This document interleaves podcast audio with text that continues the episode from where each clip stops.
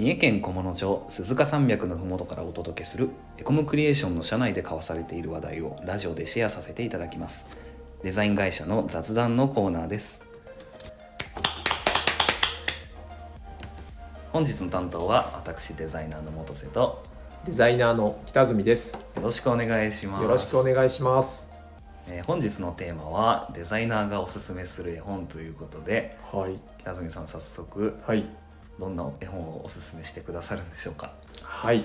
僕のおすすめする絵本は、ガチャガチャどんどんです。ガチャガチャどんどん。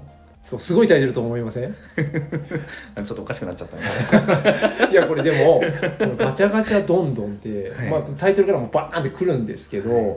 これはちょっと僕作者の方知らなかったんですが、えっ、と、はい。元永貞正さん？はいこの方あの僕らと同じ三重県出身の絵本作家さんなんあですね。なんと。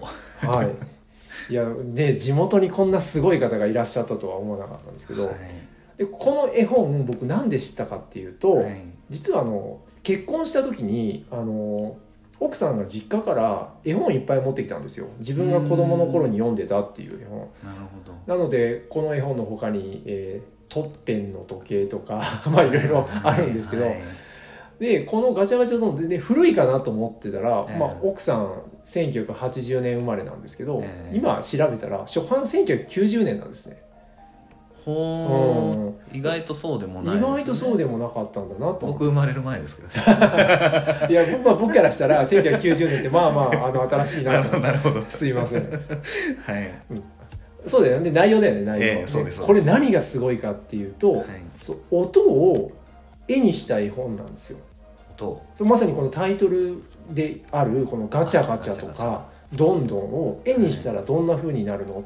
なるほってなっどててだから普通にあのガチャガチャどんどんあのカンカンとあかなるほど。ガチャガチャどんどんとかカンカンとかポンポンみたいな擬音というかオノオマトペですかね。そうそう。それが1ページずつあのあってそれが全部ビジュアル化というか絵にされてるんですよ。あ。なるほどなるほでどこの絵がええすごいなと思ってこの音をこう表現するみたいな、ちょっとラジオでは伝わらないと思うんですけど、そこにちょっと僕感動しましてだで僕結婚した時が、えー、と28歳なんでもうあのデザイナーとして働いてたんですけど、はい。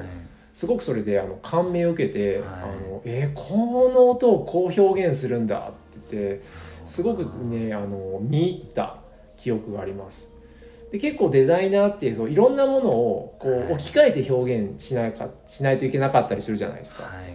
だからまあこれがドンピシャではないんですけど、まあ、こういう感覚ってすごく大事だなと思って、あの僕はあのすごくデザイナーさんにとっては参考になる絵本なんじゃないかなと思ってます。確かに、うんそこの表現力って結構大事だなって僕も思ってて、う。んあのこう食べ物のうん。あの食べる時にこうザクザクって落としたりとか、よくあるじゃないですか、ええ。パッケージとかうん。広告とかに書いたりとか、結構そういう時にあれこれってどういうデザインしたらいいんだって思う時結構あって。ありますね。あの食べ物だけじゃなくてね例えば速さを表現するとか、速さね。うん。ビュンとか、うん。写真にこうブレさせたりとかもねあるじゃないですか、結構そういうのって、ね、加減が結構難しいじゃないですか、はいはいはい。こうザクザクさせすぎるとこれなん。かバキバキじゃん。そうみたいなバキバキそういいところついてくるんですよ。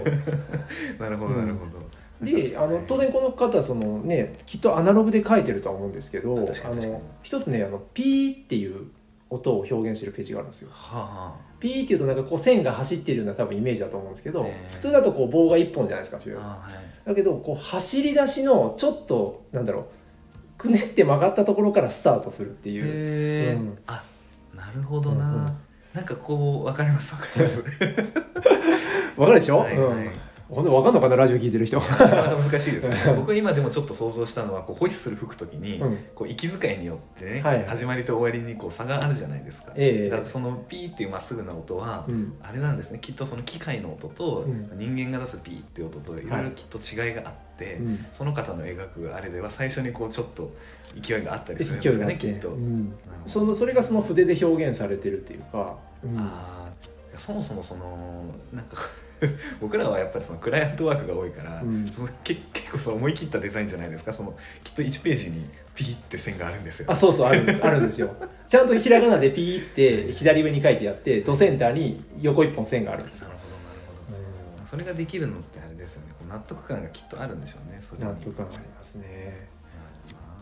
だからきっとこう分かりやすすごく分かりやすいから多分あのいろんな方が納得いく絵になってると思うんですよ。だから子供でも納得するし大人でも納得するしうん。あのザーっていうところもあったんですよ。ザーっていう。これが多分もう皆さんが想像するようにこう線がこう書き殴りになってこう雨が降ってるザー。でもなんかそのテレビとかのザー今ないのかそんなの。はいはい。いろんな音の音だったり雨だったりを想像できるような線が書かれている。